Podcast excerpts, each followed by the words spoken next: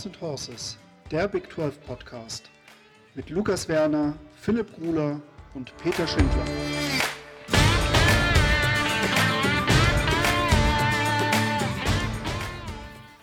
Eine neue Woche, eine neue Folge Horns and Horses. Und es ist nicht nur eine Folge, ähm, es ist eine besondere Folge aus unserer Sicht. Und zwar ist es die 50. Folge von Horns and Horses. Und ähm, ja, etwas mehr als ein Jahr sind wir nur da, nun dabei und ähm, haben jetzt in dem Jahr es nicht nur vergrößert, wir haben auch unfassbar viele tolle Momente erlebt und ähm, sind froh, dass wir diesen Podcast weitermachen können und haben uns für diesen Podcast natürlich auch etwas Besonderes ähm, ja, einfallen lassen, beziehungsweise wir haben uns einen besonderen Gast dazu geholt, aber bevor wir den begrüßen, ähm, muss man auch einmal erwähnen, dass wir diesmal auch tatsächlich das erste Mal in voller Besetzung da sind. Deswegen begrüße ich zunächst einmal meinen Co-Host Lukas. Wie geht es dir? Guten Abend, Peter. Mir geht es sehr gut. Mir geht es sehr gut. Neuer Job, viel Stress, aber endlich mal die Zeit gefunden, um wieder mit euch zwei ein bisschen über die Big 12 oder heute vielleicht über ein anderes Thema zu quatschen. Sehr schön. Philipp, und wie geht's dir? Ja, schönen guten Abend, Peter und Lukas. Mir geht's auch sehr gut. Ich bin jetzt ja noch nicht so lange dabei beim Pod, aber darf jetzt ja auch schon mit das Jubiläum feiern und von daher freue ich mich extrem auf die Folge. Genau, nimm dir ein Stück Kuchen. Ähm, Egal wie lange man in einer Firma ist, immer alle Feste mitnehmen, äh, Philipp. Immer alles mitnehmen. So muss das sein. Und ähm, ja, wir haben uns äh, überlegt, wir setzen unseren Roadtrip äh, fort. Und zwar äh, sammeln wir dich, Lukas, natürlich mit ein, von Georgia aus oder von Essen, Athens aus. Und ähm, da es ja bereits letzte Woche sehr blutbladig wurde ne, mit äh, Georgia, haben wir uns gedacht, das, das Niveau, das müssen wir irgendwie halten. Und deswegen haben wir uns überlegt, was bleibt offen? Die Big Ten bleibt offen. Und das müssen wir natürlich entsprechend würdigen und sind deshalb nach Columbus, Ohio gefahren und besuchen den guten Julian Barsch. Julian, wie geht es dir? Ja, hallo, erstmal herzlichen Glückwunsch äh, an euch drei. Äh, sehr, sehr cool, dass ihr, dass ihr diese erste Saison so, so gut gemeistert habt und ich hoffe, dass das noch genauso weitergeht, äh, viele Jahre. Und äh, ja, mir geht's, mir geht's super. Ich bin sehr gespannt auf die Folge. Freue mich jetzt äh, mitten in der kleinen Podcast-Pause, freue ich mich sehr tatsächlich heute aufzunehmen. Mm. Und bin gespannt, was das wird jetzt hier mit, mit euch dreien. Hat heute Lukas auch mal Chance, sich bei irgendwelchen Texas Take äh, sich ein bisschen zu verteidigen. Nach letzter Woche DZ nötig, ja. Aber alles gut, alles gut. Ja. Äh, lass uns gleich reinstarten und lass uns auf die letzte Season deiner Ohio State Buckeyes schauen. Die Saison, das erste Mal seit langer Zeit mal nicht die, die Pick 10 gewonnen. Am Ende 11-2 gegangen. War es vielleicht ein Stück weit auch eine verschenkte Saison? Hätte man mehr rausholen können aus diesem Kader? Also, das kannst du ganz klar mit Ja beantworten. Ich glaube, das ist jetzt auch keine großartige Überraschung. Definitiv. Ähm, natürlich war es irgendwo wieder, wenn du. Ich, ich finde es immer schwierig, dass das an vielen Stellen dann immer nur kritisiert wird, weil für viele andere Teams im College Football wäre eine F2-Saison eine verdammt gute Saison. Aber natürlich muss man auch auf die eigenen Standards gucken und das, was man so an Erwartungen hat. Und die Erwartungen sind eigentlich jedes Jahr, auch wenn das jetzt schon länger nicht mehr geklappt hat, aber sind eigentlich jedes Jahr zumindest das Playoff zu erreichen und vor allem dann auch immer die National Championship zu holen. Hm, und das hat natürlich irgendwie so gar nicht funktioniert. Es war natürlich von Beginn an auch ein kleiner Umbruch. CJ Stroud ist als Quarterback reingekommen das war am Anfang vielleicht auch noch nicht immer ganz rund, ist dann aber sehr, sehr schnell wirklich hervorragend geworden. Bitter war natürlich, dass man diese Niederlage zu Beginn dann gegen Oregon hatte, ähm, wo man einfach nicht ready war. Also Oregon war einfach in so vielen Belangen besser aufgestellt und CJ Stroud hat ja immer noch für fast 500 äh, Yards geworfen. Also das, daran lag es nun wirklich nicht. Trotzdem einfach eine große verschenkte Situation zu Hause gegen Oregon da zu verlieren und ja, also ich glaube, man muss auch nicht großartig auf die Offensive gucken, auch wenn Stroud dann neu war, aber das war eine unglaubliche offensive Saison. Man hatte ähm, neben Jackson Smith und Jigba, dem, über den wir ja gleich vielleicht auch nochmal sprechen, natürlich auch Chris Olave und Garrett Wilson auf Receiver. Ähm, man hat einen hervorragenden Running Back, aber die Offensive Line hat nicht ganz das geliefert, was man vielleicht von, von dieser Gruppe erwartet hat. Und die Defensive ist zwar besser geworden, Vergleich zu den Jahren davor, aber noch lange nicht auf dem Niveau, auf dem sie sein müsste. Und dann hat man zwar letztendlich wieder viele Spiele gewonnen und trotzdem dann das Allerwichtigste gegen das Team aus dem Norden, ähm, gegen Michigan, dann verloren und das auch relativ deutlich. Und das darf dir halt nicht passieren. Ne? Also da ist es dann jetzt mittlerweile auch egal, äh, dass man die Jahre davor sehr, sehr häufig gewonnen hat. Jetzt hat man verloren und das ist das Einzige, was zählt. Deswegen, das ist der absolute Fokus das nächste Jahr, dass man das Spiel wieder an sich reißen kann. Ähm, aber das war natürlich irgendwie bitter.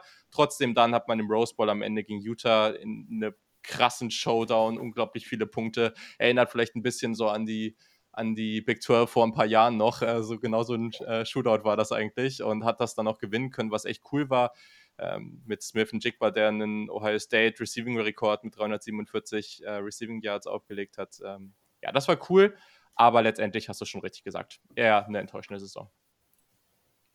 Ja, jetzt hast du schon zwei Impact-Spieler erwähnt, Julian, mit CJ Stroud und Jackson Smith und Jigba. Kann man da vom besten Duo im gesamten College Football sprechen? Also auf jeden Fall sind sie in der Contention darum. Ne? Also, dass Chris Olave und Garrett Wilson jetzt beides First Rounder waren und Smith und Jigba trotzdem mehr für mehr Yards gesorgt hat. Wir werden sehen, ob er der bessere Receiver dann auch für die NFL ist, aber er ist zumindest mal auf einem sehr ähnlichen Niveau und am College, glaube ich, dann doch nochmal gefährlicher. Also es ist wirklich ein unglaublicher Spieler. Ich mag den so, so gerne. Ähm, und ich habe eben schon mal ein bisschen überlegt, aber ich glaube, diese Kombination finden wir an, in keinem anderen Team es gibt vielleicht so ein bisschen das Upside bei dem einen oder anderen Team, aber andere gute Spieler. Ja, ich meine, Jordan Addison ähm, mit, mit mhm. Caleb Williams zusammen ne, bei USC, aber auch da muss man jetzt erstmal abwarten, ob Caleb Williams da diesen nächsten Schritt machen kann.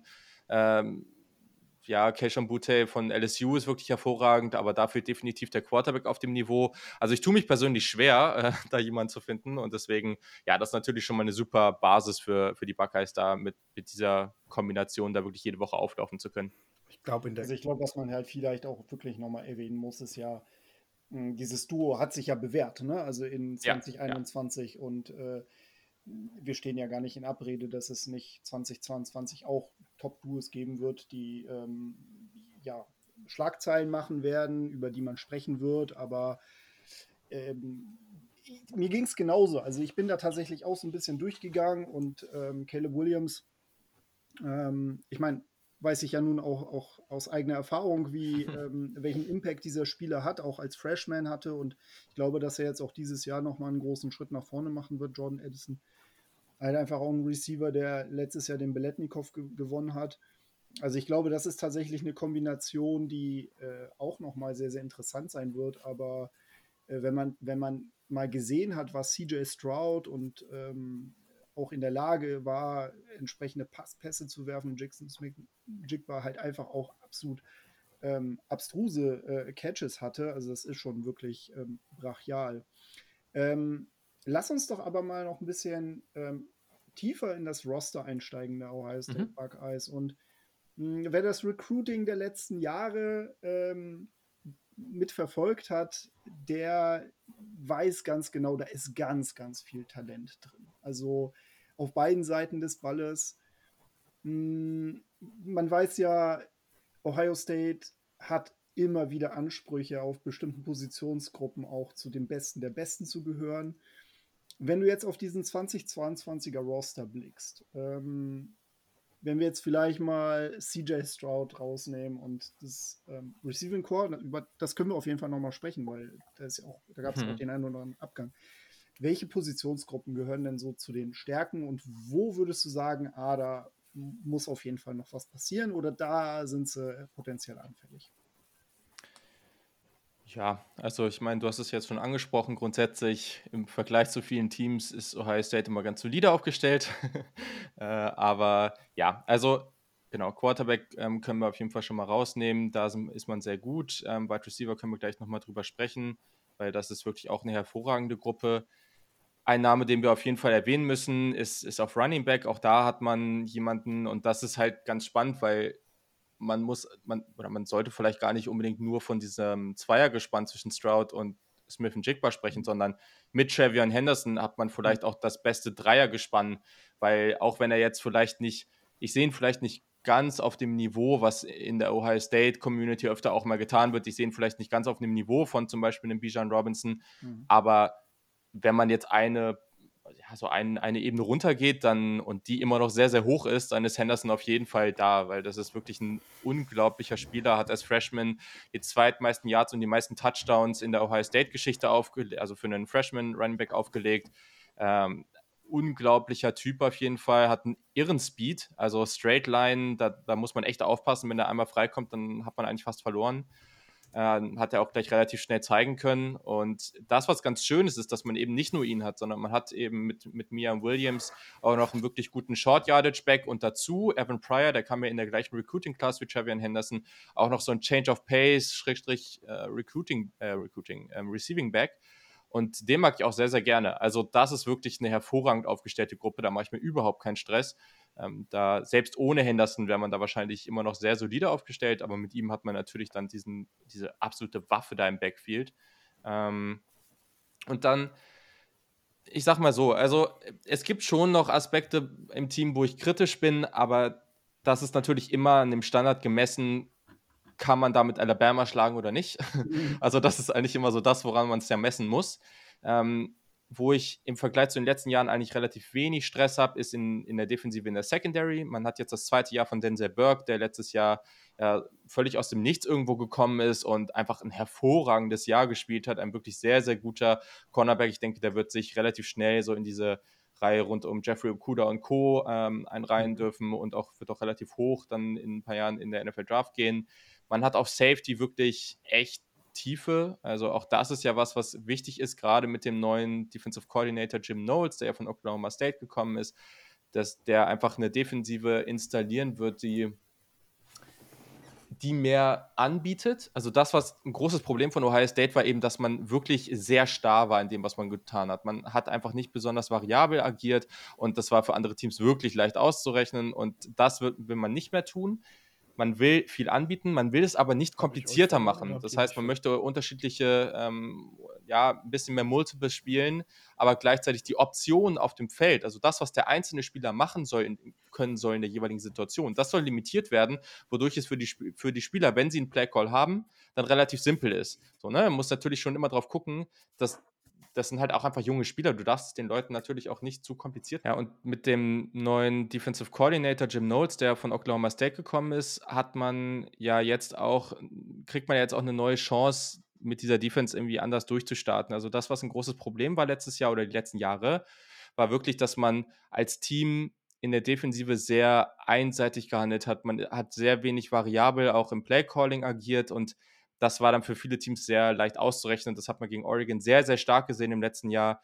Und das, was man eben machen will, und das finde ich extrem spannend, ist schon mehr Multiple zu sein, also da auch wirklich mehr anzubieten, aber es für die einzelnen Spieler nicht komplizierter zu machen. Das heißt, dem einzelnen Spieler den Playcall zu geben, aber innerhalb dieses Playcalls soll es dann eben nicht so kompliziert sein, sondern du hast ganz klar eine Aufgabe und die musst du verfolgen. Und das macht es natürlich dann an der Stelle leichter und das muss auch so sein, weil das sind halt einfach, einfach junge Spieler, das ist nicht so, das ist nicht so easy. Da haben ja viele Spieler auch auf NFL-Niveau noch Probleme mit. Und ähm, da finde ich es eben interessant, dass man gerade in der, in der Secondary dann auch eine gewisse Tiefe eben hat. Ne? Also das ist, ähm, das ist schon, schon ganz cool. Ich meine, die Defensive war jetzt letztes Jahr okay im Vergleich zum, zum Jahr davor. Man war jetzt Top 50 in der Effizienz, in Points per Drive, in Yards per Play. Ähm, aber man hat eben auch 5,3 Yards per Play und 22,8 Punkte pro Spiel zugelassen. Das sind beides die fünfthöchsten Werte in der Ohio State-Geschichte. Also da geht schon noch viel, da kann man noch deutlich besser werden. Und da freue ich mich eben gerade, dass man in der Secondary und vor allem auf Safety eine gewisse Tiefe hat. Äh, Jim Notes hat auch selber gesagt, dass seine Defense sehr, sehr stark auf der Leistung der Safeties basiert, dass es ganz, ganz wichtig ist für seine Defense. Und ähm, da hat man eben mit einem Ronnie Hickman, der beste Tackler auch aus dem letzten Jahr, wirklich einen guten Spieler. Josh Proctor ist da, äh, Tanner McAllister, mit, über den wir sicherlich gleich nochmal kurz sprechen werden. Ähm, und man hat dahinter auch eine gewisse Tiefe und auch den einen oder anderen Freshman. Also generell eine Situation, wo ich sagen würde, da fühle ich mich eigentlich ganz wohl mit. Ähm, und auch in der Defensive Line, da ist halt brutal viel Talent. Also gerade diese Klasse aus dem letzten Jahr, die einfach unglaublich war. Man hat unglaublich viel Talent reinbekommen und die kommen jetzt eben in dieses zweite Jahr und da wird es eben super interessant sein, wo es da genau dann für die hingeht. Ne? Also das ist wirklich ja, schon, schon, ich habe mich sehr, sehr gefreut letztes Jahr, wie man da alles reinbekommen hat. JT Tuamoloau, Tui Moloau, ähm, der, ich glaube, er war sogar Nummer 1 Recruiter im letzten Jahr, der sich sehr, sehr spät erst entschieden hat. Eine Chance, sehr, sehr dominant zu sein. Jack Sawyer, auch Five-Star gewesen. Ähm, auf Defensive Tackle hat man mit Mike Hall jemanden, der Top 60 Recruit war. Ähm, der beste Returning Sack, also der Returning Sack Leader mit Tyleek Williams auf Defensive Tackle kommt zurück und dann könnte ich noch drei, vier weitere Namen sagen, die auch alle ähm, in fast allen anderen Teams irgendwie starten würden. Also die Tiefe ist da absolut da und ein Zach Harrison zum Beispiel, der schon, der selber Five-Star war und schon lange, lange, lange äh, als jemand gilt, der eigentlich den Durchbruch schaffen müsste, um endlich ein hoher Draftpick zu sein, den gibt es halt auch noch. Der muss sich jetzt auf jeden Fall für die NFL ähm, ja, empfehlen und ja, also ich glaube, das ist, das ist wirklich gut. Position, auf der ich vielleicht ein bisschen kritischer bin und das ändert sich jetzt aber nicht, ähm, oder im Vergleich zum letzten Jahr ändert sich das nicht wirklich, ist halt Linebacker. Ja, man wird halt mit zwei starten, man ist mit Steve Chambers und Tommy Eichenberg okay aufgestellt. Das ist jetzt wirklich nicht die beste Position. Die sind solide, mehr aber nicht. Und da hoffe ich, dass wir Five-Star ähm, Freshman CJ Hicks vielleicht schon an der einen oder anderen Stelle sehen. Das wäre ganz cool, weil der hat so dieses athletische Talent, was man auf der Linebacker-Position bei Ohio State schon länger nicht mehr gesehen hat. Und deswegen hoffe ich, dass man dem schon relativ früh den einen oder anderen Snap gibt. Okay. Ja, Jim Knowles hast du schon angesprochen, letztes Jahr OC von mhm. Äh, Oklahoma State. Dort ja auch genau, was du beschrieben hast, genau mit diesem Rezept Erfolg gehabt. Eine relativ für den Gegner schwierig, schwierig zu spielende Defense, in der aber jeder Spieler einfach seine ganz klare Aufgabe hat und damit ja auch bei einem Team wie Oklahoma State mit eher niedrigerem Talentlevel gesegnet, äh, ja eine der besten Defenses äh, des Landes letztes Jahr auf den ja. Feld gebracht. Für ihn ist es auf jeden Fall ein toller Schritt. Ähm, war ja auch bei seinen ähm, Spielern sehr beliebt und es war ja, als er gegangen ist, äh, eher so das Gefühl, man, man freut sich für ihn, als man ist sauer auf ihn, dass er geht. Also ich glaube, das zeigt auch viel, was für ein mhm. Standing einfach dieser Mann in, in dem Team hatte. Ähm, Ansonsten hast du zu Jim Noel schon alles wunderbar beschrieben. Und deshalb würde ich das Wort dann eben auch gleich weiter eben an den lieben Phil geben. Genau, Julian, du hast eben schon über CJ Hicks gesprochen, Five-Star Recruit, mhm. der die Klasse quasi anführt ähm, von 2022, in der Ohio State auf Platz 4 gerankt ist, hinter den drei großen SEC-Teams. Gibt es dann noch weitere Spieler, von denen du dir einen Impact schon erhoffst in dieser Saison? Oder Glaubst du da, das ist eher was für die Zukunft? Ja, ich, äh, schon viel für die Zukunft. Wie gesagt, CJ Hicks wäre schon wichtig, weil das ist wirklich auch so, wenn man Ohio State Podcasts hört, da wird häufig darüber geredet, dass so diese ultra athletischen, super guten Linebacker, die, die man heute auch oft in der SEC sieht, ne? diese Spieler, die irgendwie übers Feld fliegen, das, was eine Kobe Dean und Co. jetzt letztes Jahr für Georgia gezeigt haben, das hast du bei Ohio State irgendwie schon lange nicht mehr gehabt. Ähm, und man hat so ein bisschen die Hoffnung, dass CJ Hicks das sein kann. Man hat natürlich ganz viele spannende Spieler bekommen. Ich tue mich aber schwer, da jetzt eine Riesenrolle für, für einige zu sehen. Also natürlich, man hat auch wieder einen super Quarterback mit Devin Brown bekommen. Ähm, man hat einige super Wide Receiver, aber da ist man so unglaublich tief besetzt. Also äh, da, ich glaube nicht, dass da irgendjemand großartig das Feld sehen wird. Auch in der Defensive Line habe ich angesprochen, ist man sehr breit besetzt. Einer, der spannend ist, ich, ich kann mir nicht vorstellen, dass man dieses Jahr schon was von ihm sehen wird, aber gerade wenn man auf Safety relativ tief sein muss, Sonny Styles, ähm, der für das Ranking der 2023er Klasse, die potenziell nicht so gut sein wird, äh, sehr geholfen hätte. aber ist ja, ist ja letztendlich auch egal, wann er kommt. Also der, der kommt auch aus Ohio und der ist reclassified und ähm, jetzt eben schon dieses Jahr ein Jahr früher praktisch ähm, bei den Buckeyes am College und der war Five-Star und auch ein ganz, ganz spannender Spieler. Also als Safety 6'4 groß, 215, also von der Statur eher so ein bisschen auf dem, so ein bisschen wie so ein Kyle Hamilton. Und das finde ich total interessant. Der ist jetzt halt, glaube ich, 17 Jahre alt. Keine Ahnung, ob der dieses Jahr schon wirklich einen Impact haben kann, aber wenn dann wirklich nächstes Jahr, äh, was für diese Defense unglaublich wichtig wird. Und ich bin generell, wo er jetzt gerade auch Jim Notes nochmal angesprochen hat, sehr gespannt, wie viel Zeit man ihm auch gibt, weil er hat ja bei Oklahoma State, glaube ich, irgendwie so drei, vier Jahre gehabt, um diese Defense wirklich da ordentlich reinzubringen. Mhm. Und das ist ja auch was, ne? Wenn du nicht so viel Talent hast, völlig okay. Bei Ohio State ist man, glaube ich, aber aktuell wirklich ungeduldig, was das angeht. Ähm, und das Talent ist direkt da. Er kommt rein und hat eigentlich, äh, ja, hat, hat genug Five Stars und Four Stars da rumlaufen. Ähm, ich hoffe wirklich, dass das jetzt auch schnell einfach, dass er schnell zeigen kann, was man mit diesem Roster auch wirklich aufs Feld bringt, dass man auch mal aggressiver spielt, ähm, die, die, ja, die gegnerischen Teams da einfach vor mehr Probleme stellt.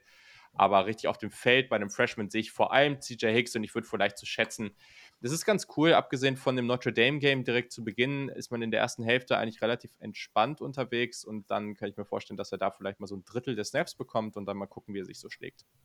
Ja, fair. Ähm, mittlerweile ist ja das Transferportal auch bei ähm, vielen mhm. Programmen auch ein relevanter Faktor. Und ähm, ja, der Blick gerade auch in Bezug auf die Big 12 und Ohio State ist ja dann auch nochmal ein interessanter. Äh, es sind ja zwei Spieler von Ohio State zu Texas rübergegangen und mit Tanner McAllister, den du schon vorhin erwähnt hattest, ist ja von Oklahoma State äh, ein relevanter Faktor auch mit äh, zu Ohio State gekommen, zusammen ja. mit dem Defensive Coordinator. Ähm, zu Quinn Ewers bin ich gleich auch nochmal gespannt, wie da so dein Blick auf das Ganze ist. Da kann ja auch Lukas, glaube ich, auch noch ein bisschen nochmal Insights mhm. geben äh, für all diejenigen, die es vielleicht nicht mitbekommen haben. Das war ja auch schon so ein bisschen das Thema Recruiting äh, mit Quinn Ewers, war ja auch schon relativ interessant. Hm, aber vielleicht gehen wir noch mal ein Stück weit auf Tanner McAllister ein. Also das ist ja wohl ein ganz, ganz gestandener Spieler, der äh, vier Saisons äh, bei Oklahoma State gespielt hat, relativ schnell Starter geworden ist, erst Cornerback, nun Safety. Ähm, du hast den Safety-Raum dann ja auch schon mal erwähnt. Ähm, das ist eine Position, die sich da, glaube ich, noch mal ein Stück weit ähm, verbessern muss im Vergleich zum, zum Vorjahr oder zu den Vorjahren vielleicht auch. Ähm, ist das ein Spieler, wo man sagen muss, okay, das ist ein Kandidat für einen Day-One-Starter-Spot oder glaubst du, dass das quasi jemand ist, den wir eher so in der Rotationsrolle äh, sehen werden? Also, hm, ja, gute Frage. Also ich, ich, erwarte ihn schon, wenn wir auf die Position des Nickelbacks jetzt gucken, dann erwarte ich schon, dass er da starten wird. Also muss natürlich mal gucken. Es gibt mhm. sicherlich noch ein, zwei Spieler, die vielleicht grundsätzlich mit mehr Talent gesegnet sind, aber die deutlich weniger Erfahrung mitbringen. Also, und mhm. da ist es ganz, ganz wichtig. Man hat eine, in dieser Secondary eine schöne Mischung aus den wirklich jungen Spielern, gerade auf Cornerback, aber dann hast du eben gerade bei den Safeties, Ronnie Hickman habe ich angesprochen, Josh Proctor, dann McAllister. Das sind alle Spieler, die mindestens im vierten Jahr sind und das ist echt cool. Und gerade McAllister, der diese Defense schon kennt, ich glaube, das war ein ganz großer Grund, auch ihn mitzubringen ihm das vielleicht auch irgendwo schmackhaft zu machen. Erstens für ihn eine super Möglichkeit, auf einem größeren Stage sich nochmal zu präsentieren und dadurch vielleicht auch ähm, ja, die Möglichkeit zu, zu bekommen, nicht, dass er die Bauklaumer State nicht gehabt hätte, ne? aber das hilft natürlich, ähm, gedraftet zu werden. Hm. Und ja, einfach jemand zu haben, der, der da jetzt in dieser Secondary dann mit dieser Defense nochmal helfen kann. Ja, also viel besser kann das eigentlich für das Team an sich nicht laufen. Ähm, und ist halt einfach schön zu sehen, dass man da jetzt so eine gute Balance ähm, von der Erfahrung her hat, weil gerade auch auf Safety, alles, was dahinter kommt, das sind halt irgendwie Ratchet Sophomores oder einfach Freshmen. Und ja, da, da ist mir jemand mit so viel Erfahrung, äh, sowohl generell im College Football als auch äh, in genau dieser Defense wirklich perfekt. Okay. Äh, noch ein paar, bevor wir in die Queen Ewers Saga einsteigen, noch ein paar Worte zu Ryan Watts. Was kann ich erwarten als, als Spieler mit bei ihm? Ja, das war ja wirklich was, äh, fand ich ein bisschen ärgerlich, muss ich sagen, dass, dass der dann weggegangen ist. Ähm, deswegen, das ist schon ein cooler Spieler, bei dem ich persönlich schon erwarte, dass der da eigentlich eine ganz gute, ganz gute Rolle spielen kann. Mal gucken, wie schnell das jetzt wirklich geht. Mhm.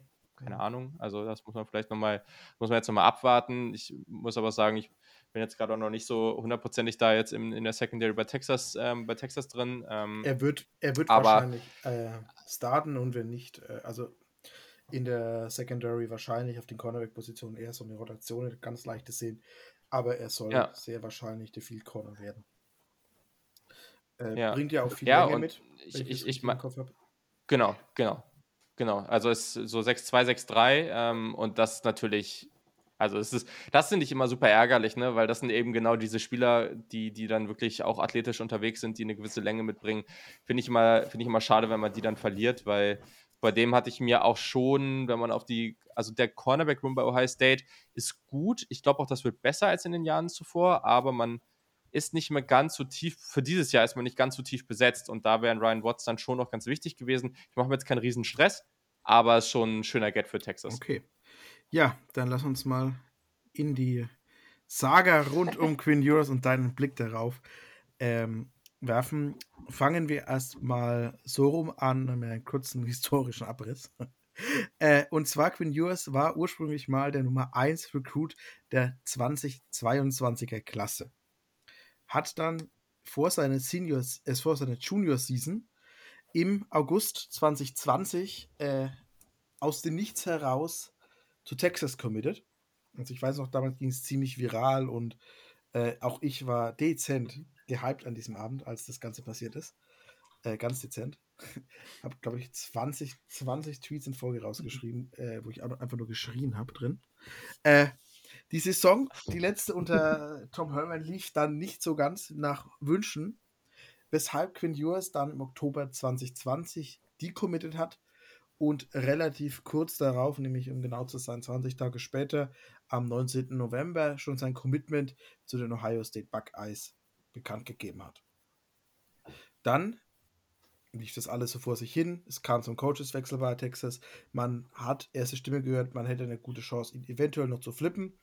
Ja, was kommt am Ende? Genau das Gegenteil. Quinn Ewers entscheidet sich schon vor seiner Senior Season zu, ähm, zu reclassified in die 2021er Klasse und dann bei Ohio State zu enrollen einer der Gründe, die immer wieder da in den Raum geworfen werden, ist einfach das, das ich sage jetzt nicht leidige Thema, sondern das Thema NIL. Eben war es nicht möglich, schon mit dem Ruf und eben mit der Tatsache, dass er der Nummer 1 Spieler der 22er Klasse war, ähm, mit seinem Namen Geld zu machen. Also konnte NIL-mäßig als Highschool-Spieler in Texas kein Geld verdienen. Äh, viele sehen das genau darin den Grund, dass er eben deshalb zu Ohio State gegangen ist, um dort ein Jahr eben als NRL-Leben genießen zu können. Hat er, glaube ich, auch ganz gut, gut gemacht. Ähm, aktuell in Texas. Äh, dann kam es eben zum Transfer, eben im Dezember und hat dann nach einem kurzen, ich sage jetzt mal, Wirrwarr-Spiel, ein Official Visit bei TCU, ein Official Visit bei Texas Tech, dann endgültig wieder zurück an das Team, das er im Herzen direkt zurück zu den Texas Longhorns wo er jetzt gute Chancen hat, eben diese Saison in seiner Freshman, Redshirt Freshman Season als Starter auf den Platz zu laufen. Das so ein kurzer historischer Abriss über Quinn Ewers. Und ich glaube, das NRL-Game bei Texas läuft für ihn auch. Er hat die Woche einen äh, Aston Martin mit komplett rotem Lederinterieur bekommen. Mhm. Also ja. muss einem gefallen, aber das ist ein anderes Thema. Wie ist da dein Blick auf diese komplette Geschichte? Und wie groß ist aus deiner Sicht der Verlust oder ist es gar kein so großer Verlust für Ohio State und wie siehst du seine Zukunft allgemein im College Football und speziell bei Texas? Ist jetzt die Frage, ne? ob der, der, äh, ob jetzt dann doch der Bentley den, den CJ Stroud jetzt bekommen hat, ob das jetzt besser ist oder nicht. Haben, äh, da bin ich nicht so drin in dem Game. Ich glaube, was reine Autopreise angeht, bleibt es gleich, aber Texas gewinnt halt mit dem Lambo NIL-Deal von Bichon. ja, das ist nochmal was anderes, das stimmt. Äh, da bin ich aber auch, das fand ich auch schon, ist wahrscheinlich ein bisschen cooler. Äh, da, da, da, stimme ich an sich zu, definitiv. Ähm, ja, also ja, die, die arrogante Antwort wäre jetzt so, naja, für Ohio State ist es halt einfach einer von vielen Five-Star-Quarterbacks, der jetzt halt nicht mehr da spielt. aber ähm, naja, es ist, es ist halt aktuell wirklich so, aber natürlich kann man jetzt nicht sagen, dass ein Spieler, der ein besseres Ranking von 24-7 Sports bekommen hat als ein Trevor Lawrence, äh, dass das jetzt irgendwie total egal wäre. Ich sag mal, für, für Quinn Ewers ist das gut gelaufen, weil wenn er nicht reclassified wäre, dann wäre er jetzt auch erst dann irgendwo jetzt, enrolled dann gewesen. Dann wäre jetzt regulärer Freshman. Deshalb ist das mit seiner ganzen genau. Geschichte, muss man ihn eigentlich jetzt als regulären Freshman sehen. Ich glaube, er hat bei Ohio State genau, äh, sagen genau. und wo mit zwei Snaps, drei Snaps gespielt. Also kann man jetzt ja, um keinen Pass. Pass. Genau. genau. Zweimal Head-Offs. Genau.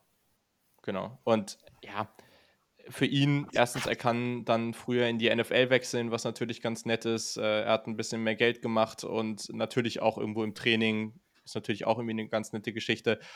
Keine Ahnung, was passiert wäre, wenn er jetzt die Chance gehabt hätte, bei Ohio State schon früher zu starten, aber das wäre auch dieses Jahr nicht möglich gewesen, deswegen ist auch das für ihn gut gelaufen. Natürlich ist es also wäre es mir lieber gewesen, wenn er geblieben wäre. Das, das ist jetzt natürlich, wäre jetzt, wär jetzt eine Lüge, wenn ich das äh, anders benennen würde. Aber ich bin bei sowas eh immer etwas, etwas abwartend, weil natürlich wird ein hoher Five-Star-Recruit extrem gehypt und das wird auch Gründe haben, es hat Gründe, aber ob jetzt zum Beispiel ein hoher Four-Star-Recruit was zum Beispiel CJ Stroud ja auch war, ähm, oder jetzt eben einen Devin Brown, den Ohio State dann noch bekommen hat, den am Ende auch sehr, sehr viele Teams wollten, der super hoch gerankt war. Ob der jetzt eine bessere Karriere hat oder Quinn Ewers oder das weiß halt eh kein Mensch.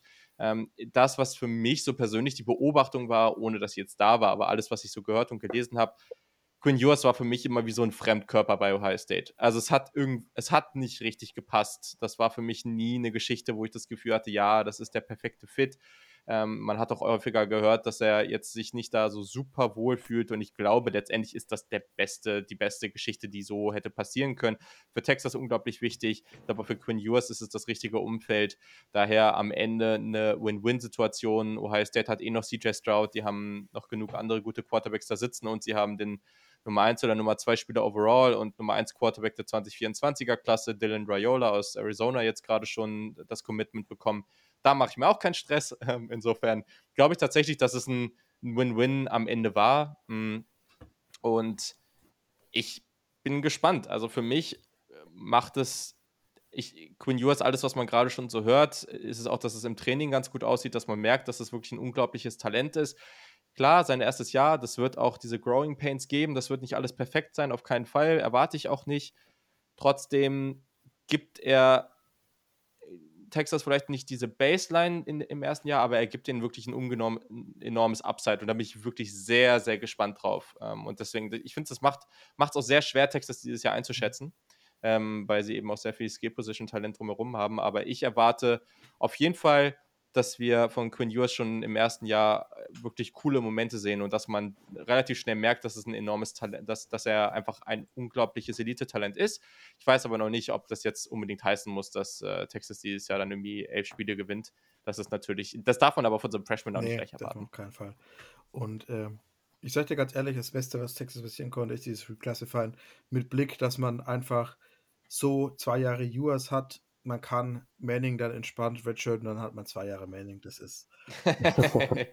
das ist, ja, es ist ja im Grunde das System oder die, diese alle zwei Jahre so einen Quarterback zu nehmen, jetzt ja, hat uns Klar. ja Oklahoma vorgelebt, dass das dann mit der, der Coach rennt weg, dann rennt auch der Quarterback mit weg, äh, geändert ist, konnte ja keiner ahnen, aber es war ja eigentlich das perfekte System.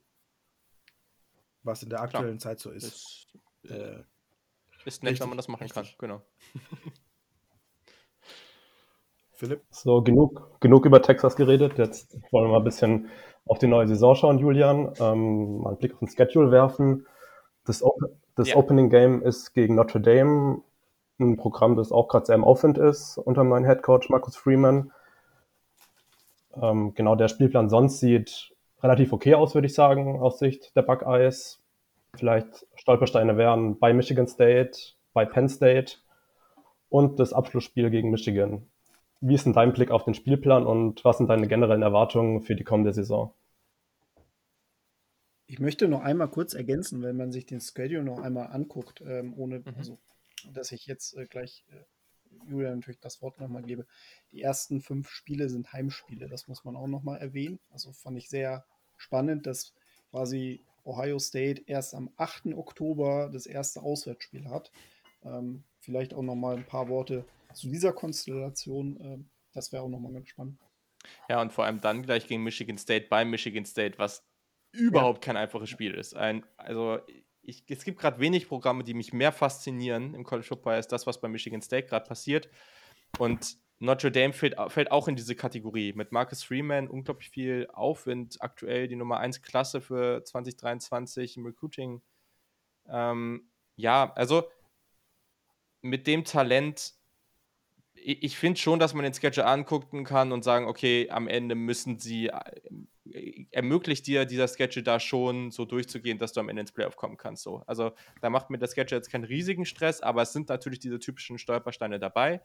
Ähm, was ganz nett ist dieses Jahr, ich habe eben jetzt auch über CJ Hicks zum Beispiel als Freshman geredet, du hast dieses Jahr nicht dieses Element, dass du auf einer der allerwichtigsten Positionen einen extrem jungen Spieler jetzt äh, aufstellen musst und das gerade im ersten Spiel dann halt nicht anders handhaben kannst. Das, was wir letztes Jahr mit Stroud gegen, ähm, gegen Oregon, was ja an sich mit seiner Leistung gut lief, ähm, haben wir jetzt eben dieses Jahr gegen Notre Dame nicht. Und so sehr Notre Dame gerade ähm, up and coming ist und wirklich sich sehr gut entwickelt, Natürlich ist das alles andere als ein Selbstläufer, aber ich mache mir persönlich keinen großartigen Stress, weil man einfach an einigen Stellen dann doch deutlich besser aufgestellt ist. Und da erwähne ich vielleicht auch nochmal jetzt, weil ich glaube, das passt ganz gut. Ich glaube, Notre Dame kann halt vor allem mit der Secondary nicht diese Receiving-Gruppe ähm, nicht diese Receiving-Gruppe verteidigen, weil klar, man verliert Olave und Wilson. Das waren zwei First-Rounder, was natürlich schon echt verrückt ist. Und man kann immer noch das Argument bringen, dass Ohio State die beste Wide Receiver Gruppe im gesamten College Football hat. Also vielleicht gibt es da ein, zwei andere Contender mit, keine Frage. Aber du hast halt daneben noch Marvin Harrison Jr., das ist ein absolutes Biest. Der hat ja im Rose Bowl drei Touchdowns gefangen. Ich bin super gespannt auf den. Dazu hat man dann zufälligerweise noch den Nummer 1 Overall Wide Receiver der äh, Recruiting-Klasse in 2020 und 2021 mit Julian Fleming und Emeka Ibuka. Also auch die unglaublich talentiert. Und dahinter geht es dann ja noch weiter. Also das sind noch mehr. Und ich möchte mhm. vor allem Cameron Babb noch mehr erwähnen. Ich, ich hoffe so sehr, dass der jetzt in seinem letzten Jahr noch mal ein paar Snaps sehen kann und irgendwie auf sich aufmerksam machen kann. Der hat sage und schreibe vier Kreuzbandrisse hinter sich. Das ist absolut crazy, was dieser Typ durchmachen musste. Und äh, ja, unglaublich beliebt auch im Programm und ich hoffe sehr, dass, also der ist wirklich in dieser Gruppe hinter den jetzt bereits genannten, ähm, dürfte der definitiv eine Chance haben, auch das Feld zu sehen und das hoffe ich sehr einfach, dass der, dass der da auch den einen oder anderen Snap sieht. Und ähm, ja, ich, ich sehe jetzt für Notre Dame, ich sehe schon, dass sie ein gutes Spiel machen können, aber ich glaube erstens nicht, dass Notre Dame an dem Punkt, wo sie gerade sind, dieses Spiel gewinnen müssen. Und auch nicht, dass sie eine riesen Chance haben. Dahinter hast du da natürlich einige Spiele, die, die Selbstläufer sein müssen. Ausnahme ist Wisconsin, aber ich finde gerade gegen Wisconsin ist es immer sehr unangenehm, wenn man dann eben in Madison spielt. Das hat man jetzt dieses Jahr nicht. Deswegen, das ist ganz cool. Aber dieser Stretch, Wisconsin, Rutgers, die man mittlerweile nicht mehr unterschätzen darf, dann auswärts Michigan State, dann mhm. Iowa zu Hause und dann Penn State auswärts, das ist schon nicht leicht. Also da darfst du eigentlich nie die Konzentration verlieren. Dann wird es vor, vor dem Michigan-Spiel nochmal, ich sag mal, ein bisschen entspannter. Northwestern, Indiana, Maryland. Maryland auch nicht schlecht, aber gerade Northwestern hat ein bisschen nachgelassen und Indiana ist gerade irgendwie komplett, entwickelt sich komplett in die falsche Richtung. Ja, aber letztendlich musst du da gut durchkommen und dann gilt es alles am 26. November gegen Michigan zu gewinnen. Das ist das alles entscheidende Spiel dieses Jahr. Man muss sich diese Rivalität zurückholen, sonst ist das alles nichts wert. Also ich glaube, dieser, dieser Middlepack, den du ja. erwähnt hattest, ne? irgendwie bei Michigan ja. State, dann zu Hause gegen Iowa. Vor Iowa hatte man aber noch eine äh, Bye Week. Und dann bei Penn mhm. State. Ich glaube, da könnte, wenn man da ungeschadet durchkommt, hat man, glaube ich, eine relativ gute Chance auch, ähm, ja, eine absolute Top-Bilanz äh, mit reinzubringen. Also sogar dahingehend, dass ich äh, Ohio State echt zutraue, ungeschlagen mhm. durchzukommen. Ähm, ich, ich, bin dann auch voll bei dir, was Notre Dame angeht. Also ich glaube, ein Sieg von Notre Dame äh, bei Ohio State ist für Notre Dame deutlich mit mehr Impact verbunden als für Ohio State. Ist mit Sicherheit ein Quality Win, aber ich glaube umgekehrt ist es noch viel stärker und ich, man muss halt sehen, ich glaube, Ohio State wird mit Sicherheit ein Double-Digit-Favorit ähm, sein, was, ähm, was das Spiel angeht. Davon, davon ist auszugehen. Ähm, ja, Michigan hast du ja schon erwähnt, ähm, ist ja jetzt ein Heimspiel und ich, wie ist so ein bisschen dein Blick auf Michigan? Die haben jetzt natürlich sehr, sehr viel Talent verloren und haben natürlich auch ein sehr, sehr eisenharte Defense gehabt im letzten Jahr. Ähm, Gleiches gilt ja auch letztendlich für Michigan State, die ja jetzt auch sehr, sehr viel mhm. Talent verloren haben.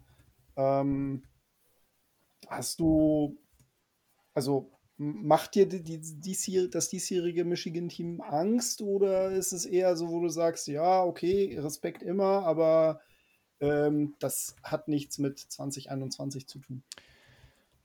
Zumal sie auch den Offensive Coordinator zum Beispiel verloren ja. haben. Also, ich, ich meine, klar, letztendlich kann ich eh nur aus der aktuellen Perspektive jetzt hier am, am 15. Juni sprechen. Ja. Und da machen sie mir ein bisschen weniger Angst, weil diese Kombination in dieser Defensive Line oder generell in dieser Defensive, man hat ja nicht nur Hutchinson und Ojabo, sondern auch in Dexon Hill und Co. verloren, aber diese Kombination in dieser Defensive Line gegen eine Offensive Line, die letztes Jahr dann doch nicht so gut war, wie man es erwartet hat, das hat schon Stress gemacht. Gerade auch gegen einen wirklich jungen Quarterback. Äh, es ist halt eine super schwere Situation. Ohio State hatte ein unglaublich schwaches Spiel ähm, am Boden, also im, als, beim Rushing gegen Michigan. Da habe ich Hoffnung, dass das besser werden kann. Hm. Ich glaube aber tatsächlich, und das muss man jetzt mal abwarten, das ist, eine, das ist was, was dem würde ich so eine 50-50-Chance geben. Aber ich glaube, dass letztend, also letztendlich ist es wichtiger im, im Football, dass man offensiv wirklich gut ist. Und ich sehe eine Chance durchaus 50 Prozent so, dass Michigan vielleicht sogar einen Tacken besser wird, einfach weil das offensive Upside da ist. Man bekommt erstens Ronnie Bell zurück. Das war schon einfach super schade, dass er sich letztes Jahr dann so früh verletzt hat, weil der wirklich unglaublich gespielt. Ähm, sehr, sehr guter Wide Receiver. Und gerade das, was man jetzt auch irgendwie auf Quarterback da hat, und, und das ist schon da hat man mehr Upside als das, was man jetzt in den letzten Jahren so hatte. Und da habe ich das Gefühl, wenn das jetzt am Anfang gut losgeht, dann könnte Michigan da auch sich jetzt so auf, de, auf diesem Niveau etablieren, wo es vielleicht jedes Jahr dann echt eine knappere Geschichte wird. Mal gucken, ob das wirklich so hinkommt. Mhm. Aber natürlich verliert man defensiv dieses wirkliche Elite-Talent. Und damit haben sie das Leben, haben sie Ohio State schon das Leben schwer gemacht. Und es ist wirklich die Frage, die man sich dann bei so einem Verlauf, wenn das wirklich so eintreten würde, stellen muss. Schafft es Michigan selbst im allerbesten Szenario, ja, offensiv mit Ohio State mithalten zu können? Und ah, da tue ich mich persönlich schon schwer. Ähm, aber es ist jetzt nicht so, dass ich, also es ist für mich eh nie ein Cupcake-Game und ich bin mir auch überhaupt nicht sicher, zum aktuellen Zeitpunkt, dass man das, äh, dass man das sicher gewinnt. Also das hat sehr viel damit zu tun, wie sich diese Saison entwickelt und gerade mit dieser vielleicht verbesserten Offensive, auch Passing-Offensive, kann Michigan dann noch mehr zu so einer Wildcard werden am Ende der Saison. Mhm.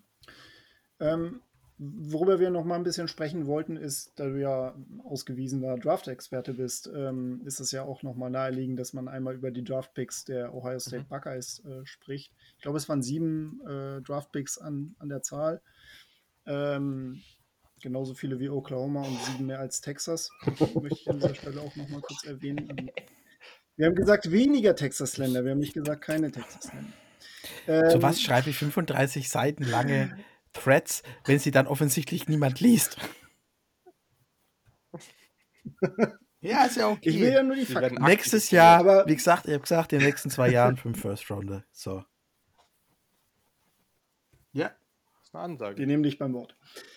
Bleiben wir aber bei Ohio State. Und du hast ja bereits, Julian, ähm, Chris Olave und Garrett Wilson erwähnt, die ähm, als First Rounder äh, vom Board gegangen sind. Mhm. Was ist so dein genereller Eindruck vom, vom Draft? Ist es so das, was, womit du gerechnet hattest, oder ist es so, dass, das, ähm, dass da vielleicht doch die eine oder andere Überraschung dabei war? Ja, es war ja total cool, ne? Also, auch wenn es zu Beginn der Draft ja alles etwas langweiliger in Anführungszeichen verlaufen ist, dann so zu sehen, wie diese Madness auf einmal abging, ab mit erster Runde mit diesem Wide Receiver hm. Run, der, wenn man jetzt mal etwas genauer ist, sogar, sogar drei Ohio State Receiver hintereinander hatte, auch wenn der eine im letzten Jahr dann nicht mehr da gespielt hat mit Jameson Williams, ja. war natürlich einfach cool zu sehen. Und ich habe mich auch für Jameson Williams gefreut, dass er das, das Potenzial konnte er bei Ohio State einfach nicht abrufen. Das heißt aber ja nicht, also mir wird dann zu oft darüber geredet, dass er einfach nicht gut genug war. Manchmal ist es auch nicht das richtige Umfeld und woanders kannst du das dann wirklich anlocken oder vielleicht haben die Ohio State Coaches das mit ihm einfach nicht hinbekommen, weil er war ja sensationell bei Alabama. Wirklich richtig, richtig cool, die da alle zu sehen. Ich war vielleicht ein bisschen überrascht, wie früh sie dann wirklich gegangen sind. Also wirklich so auch, mhm. wie früh sie alle dann so gegangen sind. Einen hätte ich erwartet aber ich persönlich war bei Chris Olave ja sogar, auch so sehr ich ihn mag, vielleicht einen Tacken tiefer. Ihn dann schon an 11 zu sehen, ist echt, ist echt crazy. Natürlich irgendwie zu den Saints, die gefühlt 27 Ohio State-Spieler im Roster haben. Hm. Aber auch mit Garrett Wilson, den jetzt mit Zach Wilson zusammen zu sehen, dann auf dem Feld. Ich glaube, das wird echt spaßig. Und auch sonst, also Nicolas Petit-Frère, den der jetzt in der dritten Runde zu Tennessee geht, jemand mit sehr viel Talent. Ich hoffe, dass er da seinen Draft-Status ein bisschen ausspielen kann.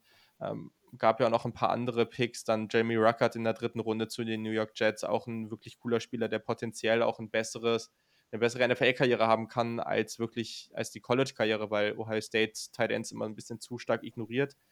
Und ja, auch, auch später die Picks. Also in der siebten Runde in Thayer Munford, den hätte ich auch früher genommen, weil das einfach ein unglaublich solider Spieler ist. Der galt auch mal als so potenzieller früher Pick. Und äh, dass ein Haskell Garrett nicht gedraftet wurde, finde ich ein bisschen schade.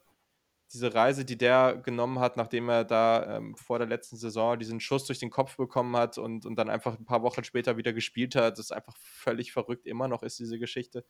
Und immerhin hat er jetzt ein Free Agent Signing auch bei den Titans bekommen. Ähm, und ja, also es ist, eine, es ist eine sehr solide Draft. Ich glaube, es gab sicherlich die eine oder andere Überraschung, aber im Großen und Ganzen passt das so.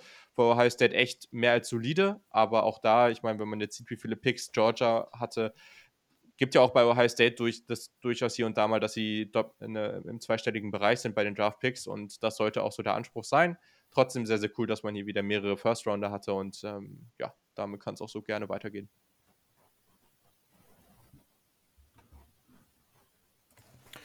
Okay, dann wollen wir mal kurz auf die Big 12 blicken und zwar auf deine Tipps, deine Favoriten, deine Underdogs. Welche Team hast du schon? Ich weiß nicht, wie weit du in der Season-Vorbereitung bist für nächstes Jahr. Du da so auf den Zettel. Wer könnte überraschen, wer könnte enttäuschen? Ich finde, ich, also ich freue mich auf die Big 12 nächstes Jahr, weil ich finde, das ist eine echt spannende. Ich finde die Conference, ich finde die Conference relativ tief dieses Jahr. Und vor allem finde ich es ganz, ganz schwer zu, einzuschätzen, wer das Ding am Ende gewinnt. Ja. Weil wir mit Oklahoma, die sonst immer relativ safe in den letzten Jahren so der Pick waren, naja, es ist halt, hat sich unglaublich viel verändert und wie man das jetzt einschätzen mhm. mag, ja, keine Ahnung. Also es ist halt einfach alles neu. Äh, auch bei Texas, ich finde Texas ist eine unglaubliche Wildcard. Also wenn man sich das, wenn man sich einfach das Skill-Position-Talent anguckt, dann ist das auf dem aller, allerhöchsten Niveau. Ich bin ein riesiger Xavier Worthy-Fan, Bijan Robinson natürlich eh. Und wenn Quinn Ewers da jetzt dann doch irgendwie ein wirklich gutes erstes Jahr spielen sollte, dann ist auf einmal sehr viel möglich. Trotzdem, ich bleibe dabei, also so ich, ich glaube erst daran, dass das funktioniert, wenn ich sehe. Also ich habe auch Texas schon über die letzten Jahre dann schon zu oft irgendwie gesagt, ah, vielleicht kann es doch irgendwie funktionieren und das mache ich jetzt einfach nicht nochmal. Ähm, und dann muss man halt schon auf eher konstante Programme gucken und das ist halt, auch wenn es halt echt irgendwie noch immer verrückt klingt, aber das ist dann halt einfach Baylor. Also unglaublich gut, was die über die letzten Jahre machen oder auch eigentlich, auch wenn es natürlich das ein oder andere Down hier gab, aber eigentlich so über die letzten sieben, acht, neun Jahre wirklich, wirklich sehr, sehr solide. Klar, man verliert jetzt gerade in der Defense mit Terry Bernard, mit Jalen Petrie einige Spieler, aber das, was man irgendwie auf Nose Tackle hat, was man auf äh, mit den Doyle auf Linebacker hat, ähm, Blake Shapen, glaube ich, macht auch eine ganz gute, also finde ich auch ganz solide als Quarterback ich weiß nicht, ob mir das reicht, um sie wirklich als Champion zu picken in der Big 12, was ich jetzt an einigen Stellen schon gesehen habe. Aber es ist wirklich sehr, sehr schwer, das einzuschätzen. Also Oklahoma, ich habe es gesagt, diese Kombination. Mit Venables habe ich schon etwas Hoffnung, dass man das vielleicht ein bisschen ausgleichen kann, was man jetzt in der Defense verliert, rund um Bonito, Winfrey und Co ich bin sehr gespannt darauf, Dylan Gabriel, auch gerade in Kombination mit LV Bunkley Shelton, dem ASU ähm, Wide Receiver, also Transfer Wide Receiver zu sehen. Von dem war ich schon als Freshman großer Fan. Ich hatte echt Hoffnung, dass man den da bei Arizona State gut nutzen kann. Hat jetzt nicht so ganz funktioniert, aber ich, ich mag den sehr. Also grundsätzlich glaube ich schon, dass Oklahoma weit oben dabei sein wird. Oklahoma State ist dann so das andere Team, was ich so in dieser, in dieser oberen Gruppe sehe. Neuer DC mit Derek Mason, man bekommt halt defensiv nur fünf Starter zurück. Colin Oliver ist natürlich in dieser Front wirklich hervorragend. Das Ding ist, Spencer Sanders wird dann oft irgendwie gefeiert und wird irgendwie gesagt, dass der ist, der ist, der ist dann so dieses Element, was, was dann gut ist für Oklahoma State, aber ich traue dem irgendwie nicht. Der hat mir zu viele Turnover, ich mag den einfach, also irgendwie sehe ich das nicht so richtig. Ähm, und auch wenn ich in dieser Gruppe, die danach kommt mit Kansas State, Iowa State, West Virginia, die natürlich mit ähm, JT Daniels irgendwie so dieses Element haben, was man noch nicht so richtig einschätzen kann. Aber die sehe ich schon noch ein Stück dahinter. Und ja, deswegen ist das so meine Top 4 und letztendlich gehe ich vom Talent dann doch mit Oklahoma. Die sehe ich dann doch an Nummer 1. Aber mich würde es nicht überraschen. Also keins dieser vier Teams wird mich, mich, würde mich wirklich überraschen, wenn die das Ding am Ende gewinnen. Underdog, Kansas State.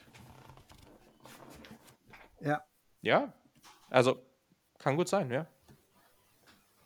Ja, da wird. Also ich, man muss, man muss auch ganz klar sagen, also ich meine, es ist irgendwie, es ist äh, der, der Pick für den Underdog bei vielen Podcasts, ähm, was man so hört. Also Deuce Vaughn hat da ziemliche Spuren hinterlassen. Chris Kleiman, auch ein mhm. ähm, Head Coach, der sich sehr, sehr viel Respekt aufgebaut hat. Wir werden das natürlich in den Previews noch ein Stück weit vertiefen. Wir werden da auch sicherlich äh, gucken, was dafür und was dagegen spricht. Aber ähm, was auffällt, ist, dass das Programm sehr, sehr häufig genannt wird. Das ist, das ist ja. Genau. Wir wollen dich aber noch nicht ganz gehen lassen, Julian bevor du uns nicht zwei Tipps abgegeben hast. Und zwar, es gibt zwei Spiele zwischen Big Ten und Big 12 Teams dieses Jahr. Zum, zum einen ähm, empfängt Iowa die Iowa State Cyclones, die ja Brock Purdy verloren haben, unter anderem und Brees Hall. Wie ist denn da dein Standpunkt? Glaubt Iowa State hat da eine Chance oder macht dann doch eher Iowa? Ja, also ich traue Iowa persönlich auch innerhalb dieser Big Ten West, die auch, also die, die ist ähnlich, finde ich, wie die, äh, wie die Big 12. Nicht ganz schwierig einzuschätzen dieses Jahr. Also viele Teams, die echt viel verlieren, viele Teams, die man nicht so wirklich gut einschätzen kann. Iowa ist natürlich, die verlieren jetzt jemanden wie Tyler Linderbaum, der ganz, ganz wichtig war für dieses Team.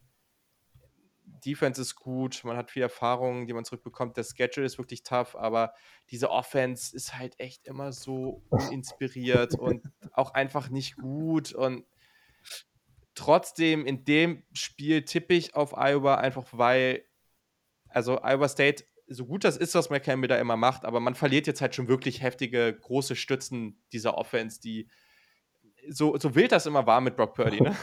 aber über Jahre hinweg, ich meine, er war ja als Freshman schon Starter, über so viele Jahre war das jetzt wirklich die Stützen für dieses Team.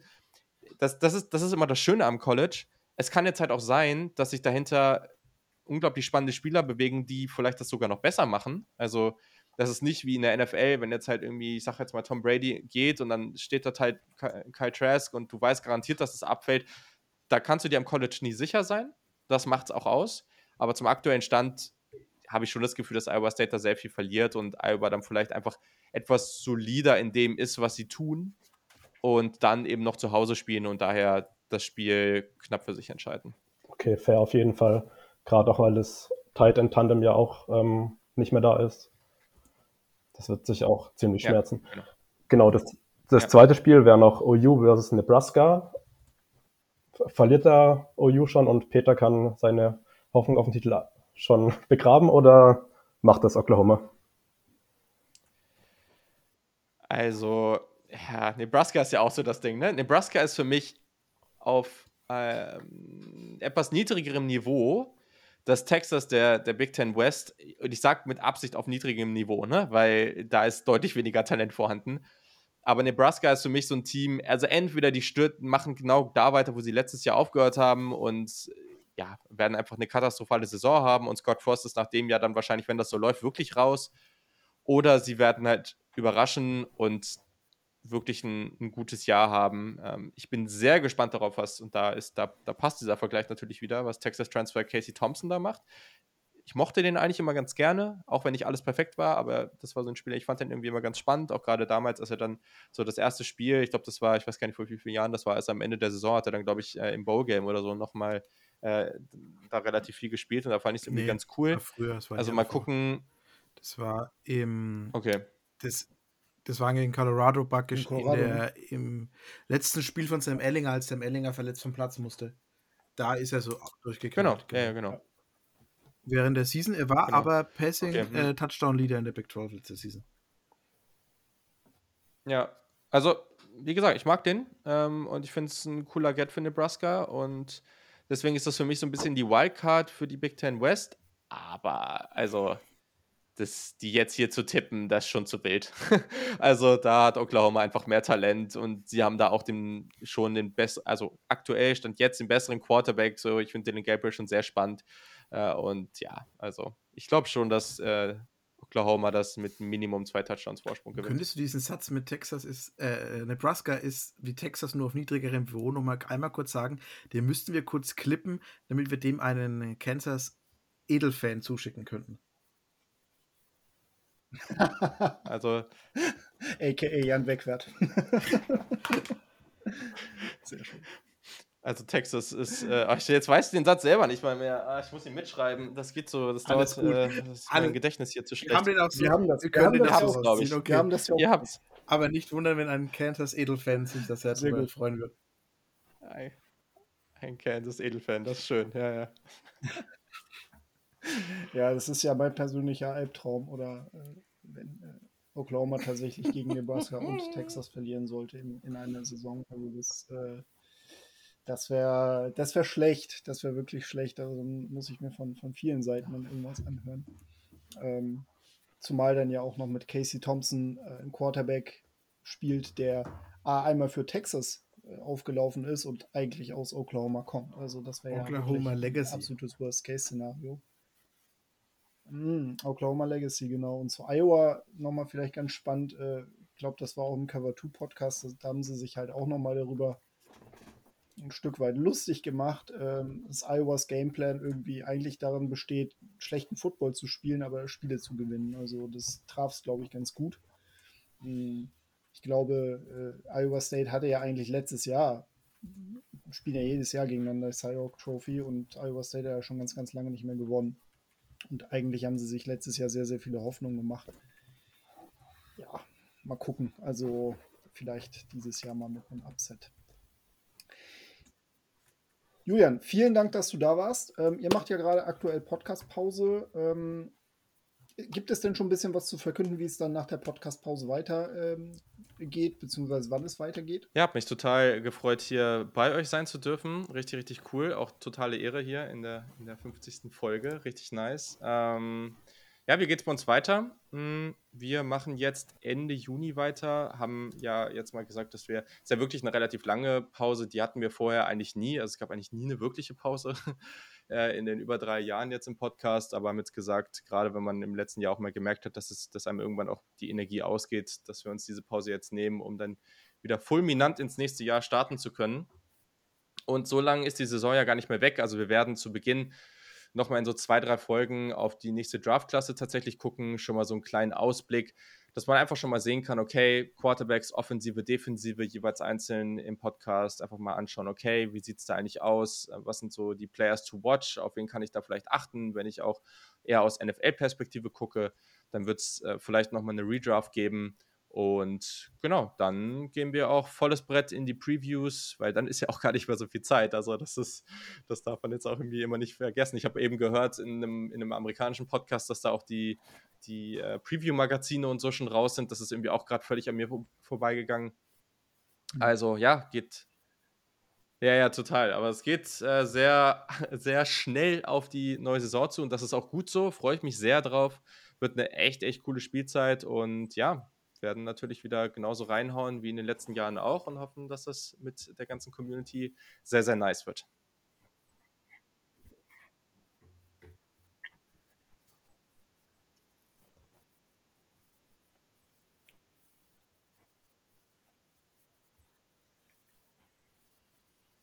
Das klingt super. Ähm, genau, also an dieser Stelle könnt ihr euch auf jeden Fall auf sehr, sehr viel tollen Content freuen vom Saturday Kickoff Podcast. Und äh, ja, tatsächlich, äh, der Juni ist ja meist ein etwas ruhigerer Monat, aber es ist gar nicht mehr so lange hin. Wir haben vorhin auch mal so ein bisschen geguckt auf unseren Plan.